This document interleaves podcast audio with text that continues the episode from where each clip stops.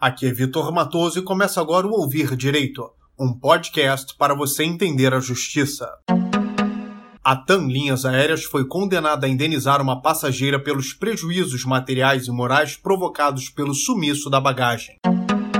Segundo o Tribunal de Justiça do Distrito Federal e Territórios, a decisão é do juiz do 7 Juizado Especial Civil de Brasília. A autora diz que, em viagem realizada de São Paulo para Brasília, teve a mala extraviada definitivamente. Ela conta que pretendia viajar com a mala dentro do compartimento para bagagem de mão da aeronave, mas que no momento do embarque foi abordada por funcionários da companhia aérea que a informaram sobre a necessidade de despachar seus pertences. Ao chegar em Brasília, no entanto, a mala, que continha bens de alto valor, não foi restituída e nem entregue posteriormente. Em sua defesa, a empresa pede pela improcedência dos pedidos, ou seja, pede que o juiz não considere o que a autora pediu. A ré alega que a autora não realizou a declaração do conteúdo dos pertences e que não há nos autos demonstração de que a requerente possuía todos os bens descritos.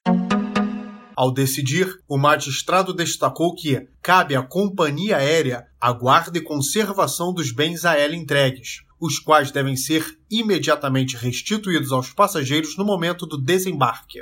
O dano à bagagem revela a prestação deficitária do serviço pelo fornecedor, gerando o dever de indenizar o consumidor pelos danos causados.